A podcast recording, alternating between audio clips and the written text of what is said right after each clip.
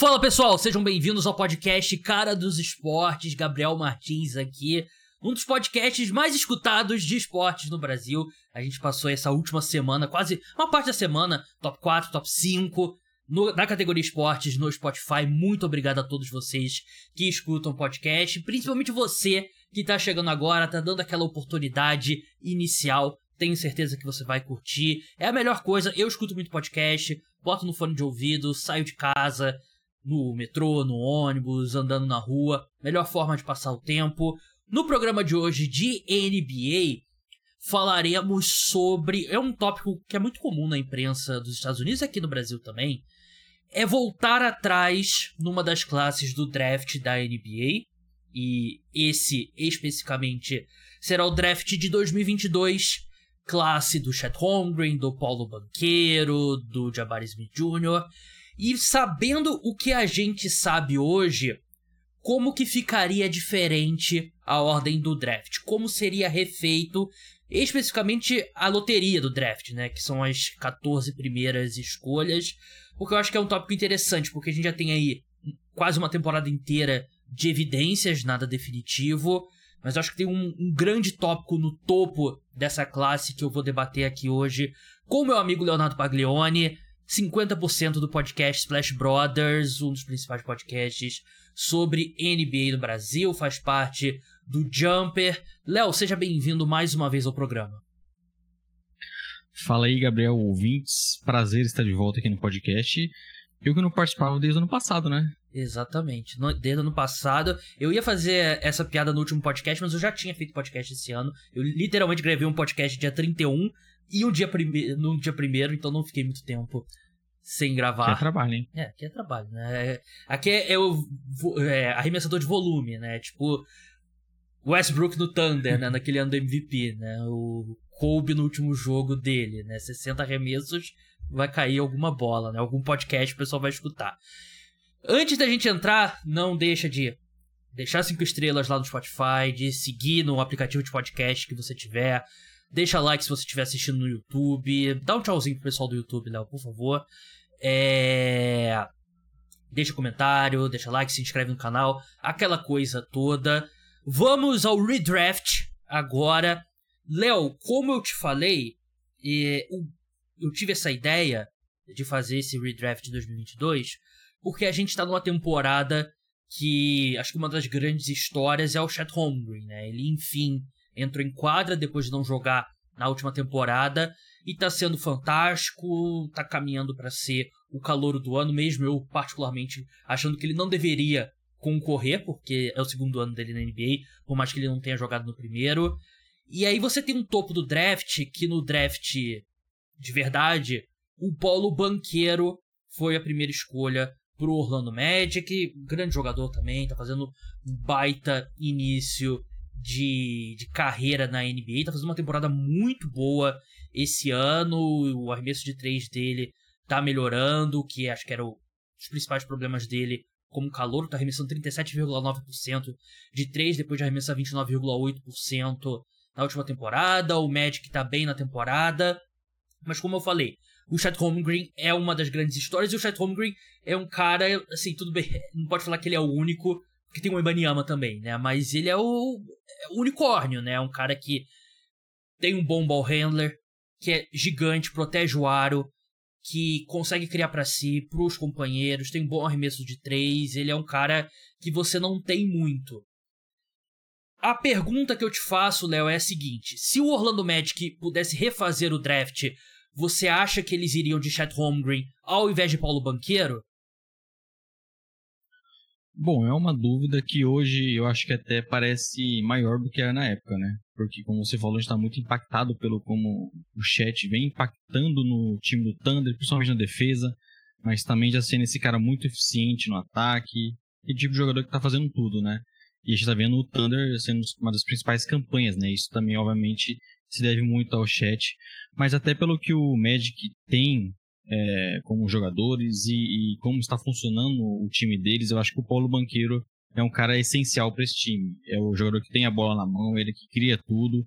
talvez eu esteja um pouco impactado hoje, porque eu fiquei até de madrugada ontem assistindo o, o jogaço que foi o Magic e o, e o Kings, e o, o, banqueiro foi o cara que basicamente fez o, o Magic ter alguma chance ali até na, na prorrogação. Então ele é o jogador que comanda tudo aquele ataque, é o cara criativo, é o cara que pontua, como você falou, vem arremessando muito bem de fora agora também, tendo uma carência no jogo dele. Então acho que o Magic ainda precisa desse jogador, esse, esse cara que é, o, é, a principal estrela de um time, né? Que carrega um time. Então acho que ele tem um pouco mais de condições de ser esse jogador do que o Chat, que eu acho que dentro de um contexto ali também seria espetacular. Né? É, eu vou eu pendo mais pra esse lado mesmo, né? Porque eu acho que o, o Paulo Banqui, o Chad Holmgren, eu tava conversando sobre isso com, com um amigo meu, Rodrigo Moisés, ele levantou um bom ponto, né? Que o Chad Holmgren tem o Shea Gildius Alexander, né? Eu tenho um armador de elite. O Paulo Banqueiro é meio. é mais a prova de armador, né? Porque o que ele faz com a bola nas mãos e tal. E, por um lado, eu até acho que se você tivesse um armador de elite no Orlando Magic talvez você ter esse armador de elite, o Franz e o Chet Holmgren, talvez fizesse um pouco mais de Sim. sentido, mas ao mesmo tempo que o Paulo Banqueiro faz como criador, eu não acho que o encaixe dele com o Franz Wagner seja ruim, muito pelo contrário, acho que os dois se complementam muito bem. Então eu vou, a minha tendência é concordar com você, eu acho que por mais especial que seja o Chet Holmgren, eu ainda iria de, de Paulo Banqueiro, mas assim, é, era vista como uma corrida entre três jogadores, mas passando um ano e meio, basicamente Paulo Banqueiro e Chet Holmgren se descolaram, né? Até porque o Jabari Smith não vem fazendo um grande início de carreira, né? Exato, você tem esses dois, acho que acima dos outros nesse momento, né? A gente falou o, banqueiro liderando um match que, que cresceu muito desde a chegada dele, o chat ali com o Thunder, que óbvio, já era um time forte, estava crescendo, mas obviamente o impacto dele nesse time fez o, o Thunder ser uma das principais é, franquias da, da, temporada. Então eles estão bem acima. Depois deles, acho que tem, temos uma classe muito, muito promissora, muito bons jogadores. Uhum. Como você citou o Jabari, eu acho que ainda pode evoluir, ser um cara ainda melhor na NBA, mas eu diria que hoje esses dois estão acima. Talvez depois abaixo venha até o Jane Williams, né? seja o, o cara que tá despontando para ser o terceiro, quem sabe, possível All-Star dessa classe. Vamos passar para a segunda escolha agora, por tudo que eu falei. Acho que é, é bem óbvio. A gente vai se alternar, né? Na verdade, eu acabei não explicando, né? O Léo vai fazer as escolhas ímpares e eu farei as escolhas pares. Então eu fico com a segunda escolha geral, Oklahoma City Thunder. Eu coloco o Chet Holmgren e eu vou ser bem sincero. É, já que jogaram na minha cara o draft do ano passado, o draft, quer dizer, agora é o draft do ano passado, da temporada passada, que eu errei vários no, das escolhas que eu menos gostei, é, eu tinha muita desconfiança quanto ao Chet Holmgren também na época do draft, porque eu não conseguia ver como um cara com o corpo dele ia sobreviver, né? E claro que ele ainda vai precisar ficar um pouco mais pesado e tal, e eu ainda acho que hoje, até quero saber a sua opinião sobre isso, Léo. Hoje, eu acho que o Chet Holmgren, eu gostaria de mais de ver ele na posição 4 do que na posição 5, justamente por ele não ter esse peso para bater com os principais pivôs, né, como o Jokic, como o Embiid, até cara como Sabonis e tal, que são caras mais fortes, Anthony Davis. Eu até eu venho batendo bastante nessa tecla que o Thunder precisa ir atrás de um, um pivô, porque eu acho que o Chat, com esse corpo dele atual, eu acho que ainda vai crescer. Ele não vai crescer muito porque ele, ele tipo, você olha para ele, olha pro Embanyama, o Embanyama é mais largo que ele, né? O Chat, ele é mais um, um pouco mais é, estreito, tipo Kevin Durant, e o Kevin Durant nunca ficou ultra forte, né? Mas eu, eu gosto mais do chat na posição 4 hoje do que na posição 5. É, eu também sou dessa opinião. Eu acredito que seria pelo menos interessante o Thunder ter essa opção né, de Sim. um outro pivô. Eu acho que pode ser muito parecido, por exemplo, com a gente viu o Celtics fazendo com o Hofford e o Robert Williams, sabe? O Robert Williams ali mais na cobertura, o Hofford muitas vezes marcando o pivô adversário. Então, você ter essa opção seria interessante. Óbvio, não é a posição simples no mercado, né? Você achar um parceiro ali uhum. confiável pro chat, mas pelo menos para você ter essa opção, já pensando em playoffs, né? Que talvez seja a nossa grande questão com esse Thunder, vai, vai, ser, uma, vai ser bem interessante. Concordo. Escolha número 3, Léo. Quem que você coloca pro Houston Rockets, que no draft original selecionaram o Jabari Smith Jr., que era um cara que a gente considerava um jogador de piso muito alto e o teto era o quanto que ele ia se desenvolver como playmaker, com a bola nas mãos, eu acho que dá para dizer que um ano e meio depois esse desenvolvimento ainda não veio. E aqui no redraft você citou, né? A gente tem essa. A gente carrega o que a gente já sabe sobre esses jogadores. Óbvio que você também pensa em encaixe, né? Você tem que é, tentar fazer a junção dessas coisas, mas eu aqui vou com, com essa informação privilegiada que a gente tem, né? Jalen Williams é, é, o cara que acho que é o terceiro principal jogador dessa classe atualmente. Se mostrou um jogador muito mais completo do que a gente imaginava. Na época do draft aí, o Gui, a gente elogiava muito ele ali, sendo uma escolha de final de loteria, aquele cara que pode fazer um pouquinho de tudo. Ele faz exatamente isso, só que ele é muito melhor. Ele é um defensor muito melhor, ele é um cara que consegue atacar a cesta muito melhor que a gente imaginava. Ele é, é um, é um jogador que encaixou muito bem nesse Thunder. Nesse Rockets você já teria o Jalen Green, já teria outras peças, né? o Shengun também, mas eu acho que até como ele já vem mostrando Thunder, ele é um cara que pode ser, não necessariamente precisa ter a bola na mão para ser um jogador que funciona. Então, eu acho que é, é para mim é um pouco acima o Jalen Williams dos outros jogadores que estão nessa classe. Eu concordo plenamente. Para mim é indiscutivelmente você tem Paulo Banqueiro e Chet Holmgren, aí de repente um, um meio degrau Jalen Williams e aí o resto dos demais, né? Aí você pode botar uns dois degraus para baixo, porque, cara, você sair de um draft com, com Chet Holmgren e Jalen Williams como o Thunder fez, é um negócio de outro mundo. Absurdo, né? É, é um absurdo. Eles que já têm o histórico de terem draftado Kevin Durant, Westbrook, Ibaka e Harden em draft consecutivos, né? Meio que o raio caiu duas vezes no mesmo lugar, né? E concordo tudo que você falou de Jalen Williams, e acho que um ponto. Não sei se é subestimado quanto a ele, é o quão forte ele é, né? Ele é um tanque, ele Sim. chegando na sexta. O mais forte ainda, né, nesse ano, Sim. então... Ele tá gigante, é... E nesse ponto até eu acho que ajuda um pouco a complementar o chat, né? Que é um pouco... Não tem essa força física que o, que o Jalen Williams tem. E o... E o Thunder que escolheu antes dele o Dieng, né? Que ainda não vingou. Exatamente. Então tiveram duas chances e, e, pelo menos acertaram uma. É, esse é o, é o caso quando você tem várias escolhas no draft, né? Você vai você vai jogando ali, é tipo comprar bilhete de loteria, né? E eles tinham dois bilhetes, um pagou muito bem. Eu acho que hoje eles têm um, um Big Tree. É, o Chat, o Jalen e o, e o SGA, o, eu ainda gosto muito do Casey Wallace. O Giri, mesmo antes de toda a confusão, estava tendo uma temporada muito estranha e tal, então é um pouco difícil saber o que, que vai ser. Eu, a minha tendência é achar que o Giri não vai ser a longo prazo a peça desse time. Mas, enfim. É, escolha número 4, Sacramento Kings. Eles selecionaram originalmente o Keegan Murray. E eu vou manter o Keegan Murray aqui. E é curioso que eles foram muito criticados na época, né? Porque todo mundo Sim. queria eles selecionando o Jaden Ivey. É, mas o Keegan Murray se desenvolveu. Quer dizer, não sei. Ele já era um prospecto que projetava como um excelente arremessador, mas arremessa muito bem de trade. É um cara que defende muito bem e tudo bem, ele não tem ele realmente não, não tem aquele aquela questão da criação, ball handler e tal, mas para esse time do Sacramento Kings eu não eu não acho que tem algum jogador que que me faça querer abrir mão do Keegan Murray. Eu acho que o Keegan Murray é um bom complemento nesse nesse time. É, ele deu muito certo já desde o início, né? Foi um rookie que teve um impacto, principalmente nas bolas de três, como você citou, né? Também é um bom defensor, um dos poucos aí que, que tem essa característica nesse Kings. E acho que é aquilo de, de manter essa escolha, deu muito certo. É, já é um jogador que chegou um pouco mais velho na NBA, só que já se mostrou muito útil, né? E você tem um jogador tão útil assim é, é bom para um time que já tem os seus principais jogadores, as suas principais peças. Então, acho que contando com as outras opções aqui, é, o Murray é muito seguro. Eu só tô estranhando, o, Gabriel, que você tá mantendo as escolhas, pô. Você tem que ter aquela ousadia.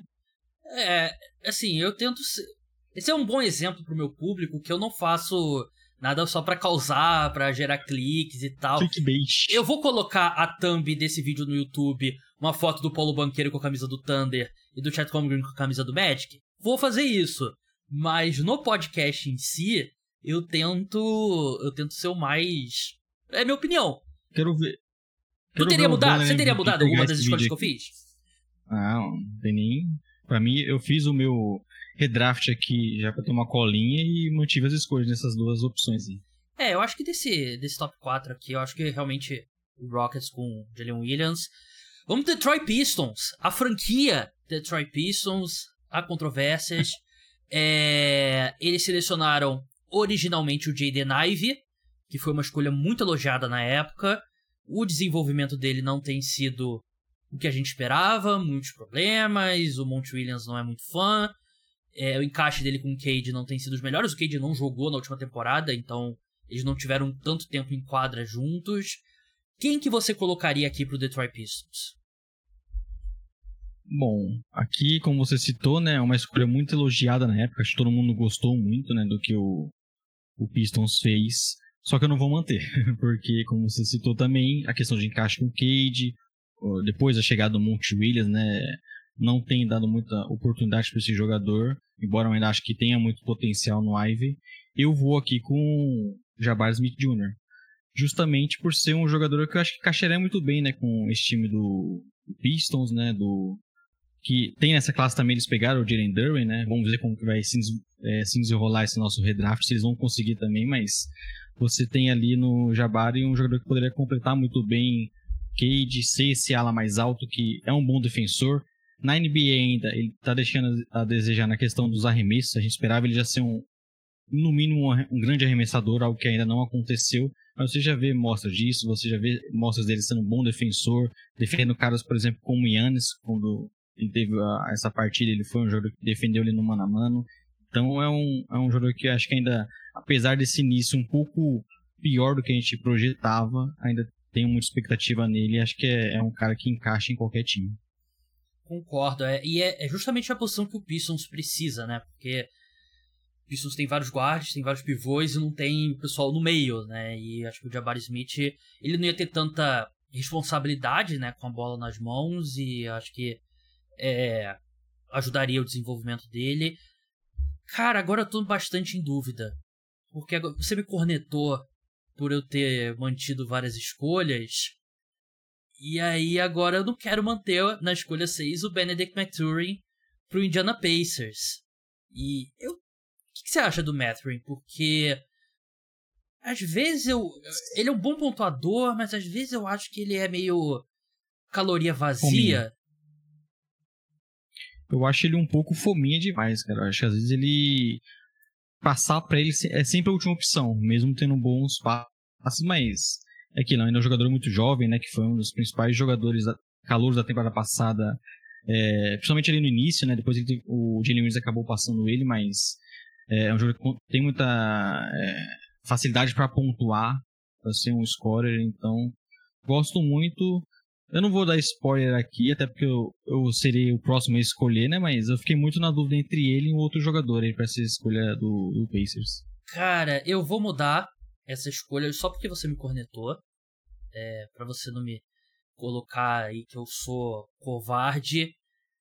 Eu vou de Dyson Daniels pro, pro Indiana Rapaz. Pacers. Gosto do Dyson Daniels. É, ele tá num time que ele não tem tanto espaço, né? Que o, o New Pelicans tem muitas opções. E tudo bem, a questão do arremesso dele preocupa, porque ele jogaria muito fora da bola, né? Nesse time do Pacers, por conta do Tyrese Halliburton, mas eu acho que defensivamente ele ele complementa muito bem o, o Halliburton, né? Ele é um cara que pode marcar basicamente qualquer guard, né? Ele tem tamanho para isso. E a gente sabe que essa defesa do Pacers é um não existe. Não existe defesa do Indiana Pacers. E aí eu acho que o que ele traz defensivamente, e é um jogador inteligente, um jogador esforçado, um jogador grande. Então eu boto Dyson Daniels, que originalmente foi qual escolha pro do Sacramento Kings pro New Orleans Pelicans? Acho que foi a... a oitava. Acho que foi a oitava, né? É, foi logo duas escolhas depois, então eu boto o Dyson Daniels pro Indiana Pacers. O que, que você acha? Cara, eu gosto do Daniels. Ele não vem sendo tão falado porque ele tá num time que tem muitos jogadores, inclusive jovens, né, que acabam entrando na rotação. Mas como você falou, é um bom defensor, é um cara que acho que complementa bem para ser esse segundo armador de uma franquia, né? No Pacers a gente tem o Halliburton já. Acho que poderia ser interessante o encaixe ali, até por, pelo que a gente está vendo hoje, né? Da defesa do Pacers ser muito limitada. Então, o Daniels poderia ser um jogador que acho que a gente estaria até comentando mais dele, talvez, né? Porque como ele está jogando poucos minutos, né? E ainda é muito jovem, 20 anos, então é, é um dos jogadores que não tá, despontou tanto ainda, mas eu ainda aposto bastante. Se tiver algum espaço na NBA, acho que ele pode ser um, pelo menos um, um jogador ali para ser um segundo armador de um bom time. Sétima escolha, o Portland Trail Blazers originalmente selecionou Shadon Sharp. Quem você coloca para Portland nesse redraft? Agora é de você me cornetar, ô Gabriel, porque eu vou manter o Shadon Sharp. que era a minha outra dúvida ali no. no você tinha falado do Pacers, né? Acho que o Sharp ele é um jogador que se mostrou é, muito agressivo, um jogador que consegue pontuar bastante, mas também um arremessador, né?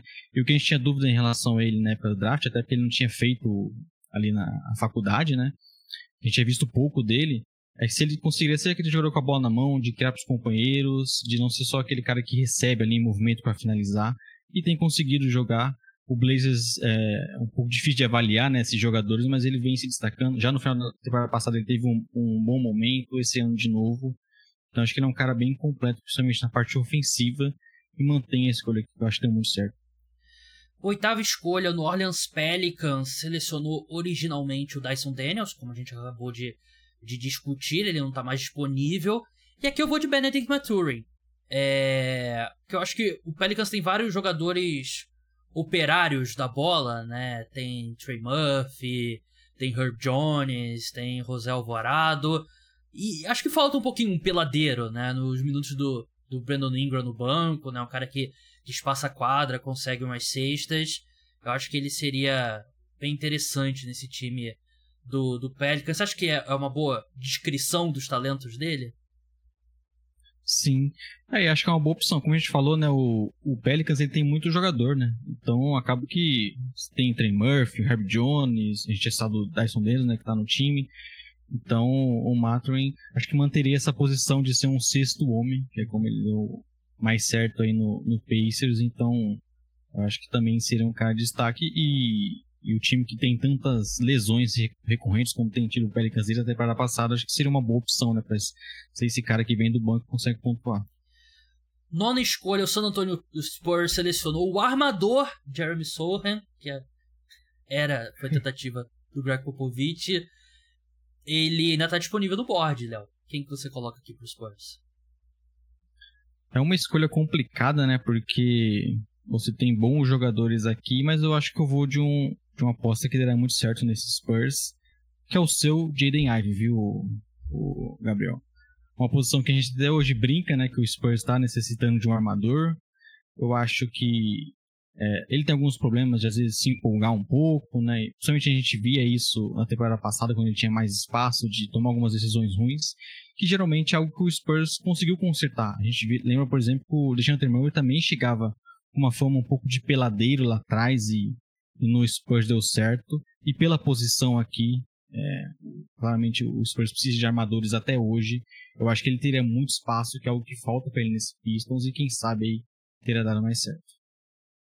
Concordo. É um lugar que ele possa ter mais oportunidade e ele te, e teria muitas oportunidades. Seria bem interessante para ele. É, décima escolha. O Washington Wizards originalmente selecionou Johnny Davis. Alerta de spoiler não vai escolher o Johnny Davis de novo. Pior que eu gostava do Johnny Davis, eu não achava que ele ia ser esse desastre todo que, que ele tá sendo.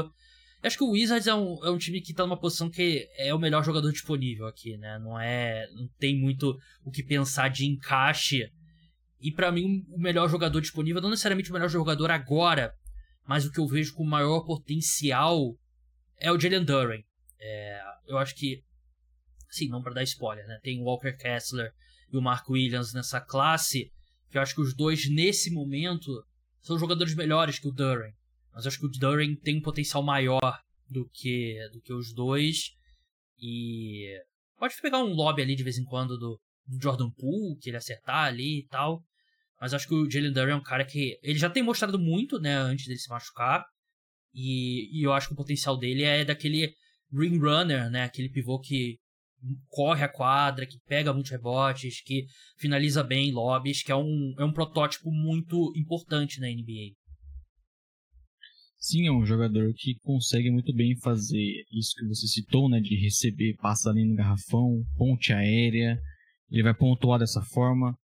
É, vai ser muito difícil pontuar em cima dele, né, porque ele é um cara que dá muitos tocos e, e não é aquele pivô lento, né, até o contrário, ele tem muita força aí para não ser batido fácil pelos jogadores mais rápidos. Então acaba que acho que é uma escolha bem segura. Triste porque ele ir no Wizards é meio que ficar esquecido, né? Mas eu acho que não tem outra opção aqui para mim. O Durant é, um, é um, pouco, um, pouco acima desses outros pivôs que você citou nessa classe. Né? É, não que ele seja muito lembrado jogando Detroit Pistons, né? Também, né? Vamos. É. a gente até esquece, né? Muitas vezes. Os Pistons estão em evidência. Citou, ele também tem lesão, né? É. Os Pistons estão em evidência, é né? História. Nesse momento, por, pelos motivos errados. Mas, Léo, décima primeira escolha, o Oklahoma City. Aliás, a gente manteve as, escolhas, as trocas que foram feitas do dia do draft, né? Porque é muito difícil desenrolar qual troca que foi, Sim. voltar à escolha original. Então a gente manteve as trocas. Décima primeira escolha, é... eles selecionaram o Usman Dieng, ala francês, que o pouco que jogou, eu acho que ele, ele mostra algumas coisas interessantes, mas é aquele cara tá há dois anos e tá há dois anos pronto para ser um, um, jogador de impacto, né? A lá Bruno Caboclo no draft de 2014. Bruno Caboclo chegou lá, demorou, mas chegou lá. Usman Dieng também pode chegar. É, mas quem que você colocaria pro Thunder? É uma posição complicada, né? Porque, obviamente, a gente tirou do Thunder o Jalen Williams nesse, nesse draft. Uhum. Tem dois caras que eu gosto muito, que é o Wilson e o Mark Williams. Eu vou, eu vou aqui na 11 com o Mark Williams, porque até a gente citou né, lá atrás a questão de jogar o chat com outro pivô. Eu acho que o Mark Williams pode muito bem, poderia muito bem jogar ao lado do chat, ser esse cara aí que que hoje o Thunder precisa muito de um mais mais rebotes, né? E o Mark Williams é um cara, um reboteiro, um jogador que protege muito bem o aro. Não é tão móvel assim como, por exemplo, o Derwin, mas gosto bastante do, do Williams. Acho que ele poderia jogar muito bem com o Chet e já resolveria um problema ali no garrafão. É, eu. A 12 escolha é minha, que é do Thunder também, né? Se você não tivesse selecionado um pivô, eu teria ido de Mark Williams ou Walker Kessler aqui pro, pro Oklahoma City Thunder, né? Que ele é exatamente o que a equipe precisa ali. É um cara que vai jogar o quê? 25 minutos, né? Não vai ser um cara de pivô 35 minutos que vai jogar do início ao fim, né? Ele é... O primeiro ano ele teria jogado mais, né? É. Verdade. É... Acho que a gente não estaria. Né? É. Décima segunda escolha, Oklahoma City Thunder. Eu vou seguir no seu raciocínio aqui, que eu concordo, Tari Eason.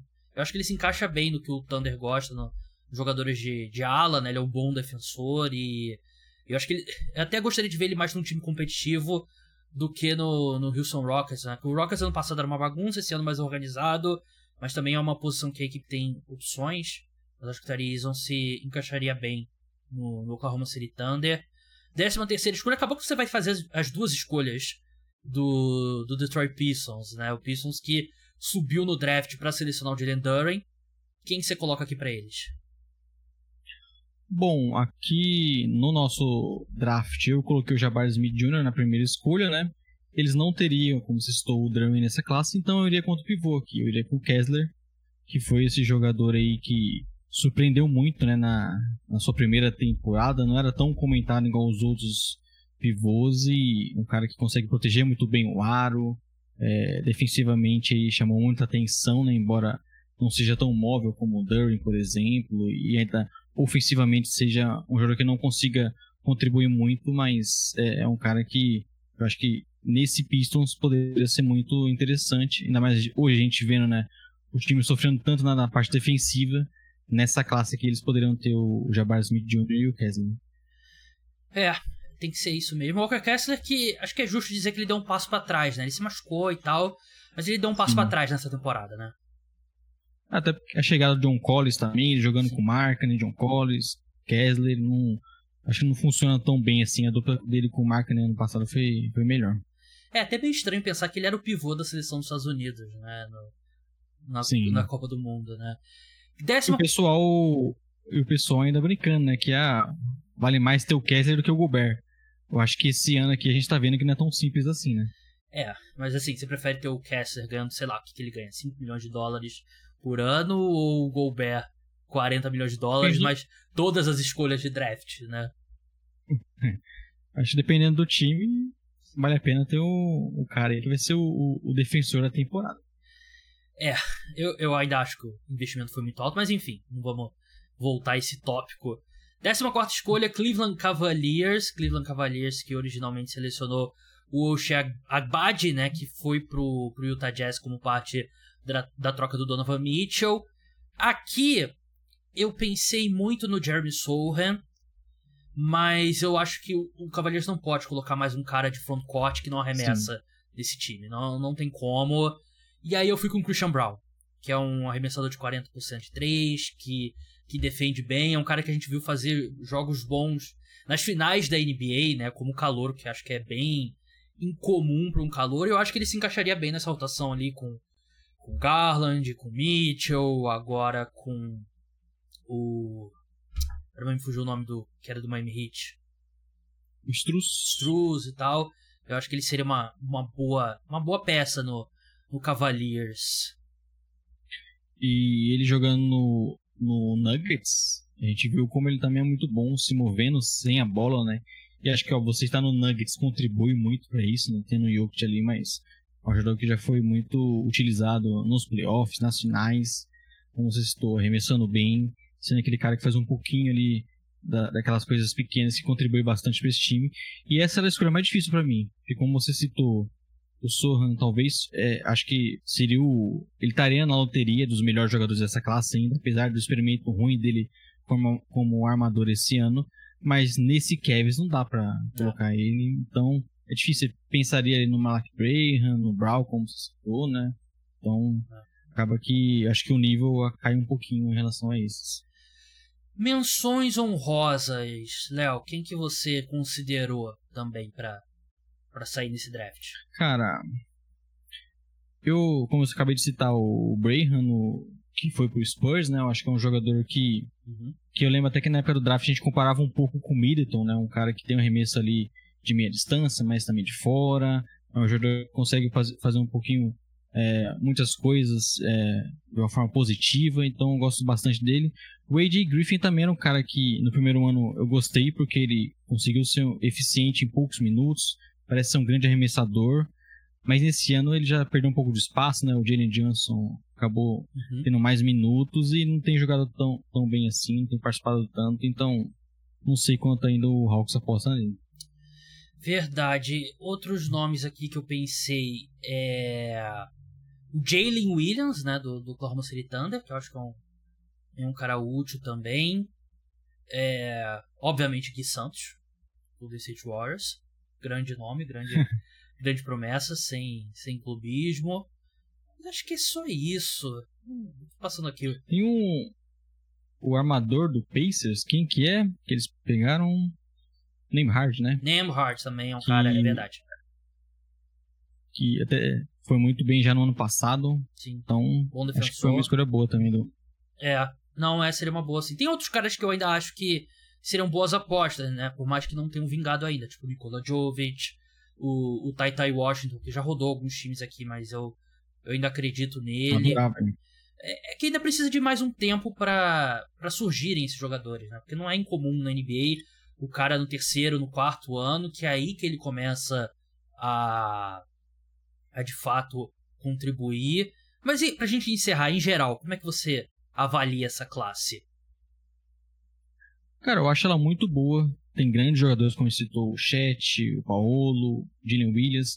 Tem outros caras ali num bloco um pouco mais abaixo que a gente ainda espera muito, né? Como citou do Keegan Murray, do Jabbar Smith. Ainda espera um crescimento desses caras. Como você citou, o redraft de mais ou menos um ano atrás, né? É, ainda vai mudar muitas coisas se a gente fizer esse redraft, como por exemplo eu e o Gui fazemos lá no Splash Brothers, que é, a gente faz a classe de quatro anos atrás, né, quando os, os novatos estão renovando seus contratos. Provavelmente esse redraft vai ser diferente já, porque vai mudar bastante, então tem muitos caras para aquecer ainda, mas acho que no geral é uma classe muito boa, jogadores bem sólidos e, e com algumas estrelas. Né? É, não é o draft de 2003, né, com LeBron, Carmelo, Dwayne Wade, Chris Bosh ou de 84, né, do Michael Jordan, do Hakim e tal. Mas também não é o draft de 2013, né, de Jabari Parker e Andrew Wiggins? 2013 é Andrew Wiggins? Isso, acho que é. Que ele foi a primeira escolha? Não, Anthony Bennett. 2013 é o Anthony Bennett e o Oladipo. Esse que eu tava querendo né? falar, né? Oladipo, Otto Porter Jr., que foi um draft bem... Tem o Yannis, né, lá na 15 escolha, mas você olha. Salvou. É, tem o CJ McCollum, tem o Rudy Gobert e. Acho que tem o Raulzinho. Raulzinho desse draft. Tudo do que eu falei sobre esse draft. E o Lucas Bebê também nessa, nessa classe, né? Que é um cara que eu tinha esquecido que existia. Mas, Léo, muito obrigado pela sua participação. Sigam o podcast Splash Brothers, arroba podcast Splash BR, episódios todo início de semana, sempre ali na segunda-feira tem um episódio novo dele com o Guilherme Taniguchi e muitas vezes convidados que não tem me convidado mais, não vou levar no pessoal. É, já tem muitos podcasts para gravar. Já adianto, você vai ser convidado para uma, uma coisa especial que a gente vai fazer lá, viu, Gabriel? Tá pra acontecer. Aguardo aí. bastante o convite, mas infelizmente eu vou estar viajando nesse dia. Não vou poder. Não vou poder participar. Mas, Léo, brigadão aí até a próxima. Valeu, Gabriel. Prazer participar novamente. Sempre que precisar, me chama. Agora eu vou continuar tomando meu cafezinho aqui, viu, Gabriel? É, eu fiz uma revelação que o Léo não gostou, que eu não bebo café. Não, não bebo café, não. Se fala assim antes de não participar. Né? É, toda a minha cafeína eu recebo através de Coca-Cola. Mas é isso, pessoal. Podcast Cara dos Esportes volta. Talvez tenha um episódio extra nessa sexta-feira. Talvez uma entrevista. Se não rolar, é porque o entrevistado deu para trás. Por que você deu pra trás? É porque acontecem imprevistos e tal. Mas tem grande chance de acontecer. Se não, é, é episódio sobre NFL, na verdade, é nem sobre NBA. O podcast NBA volta na terça-feira que vem. E aí, semana que vem, a gente volta ao nosso calendário tradicional. Até lá, tchau!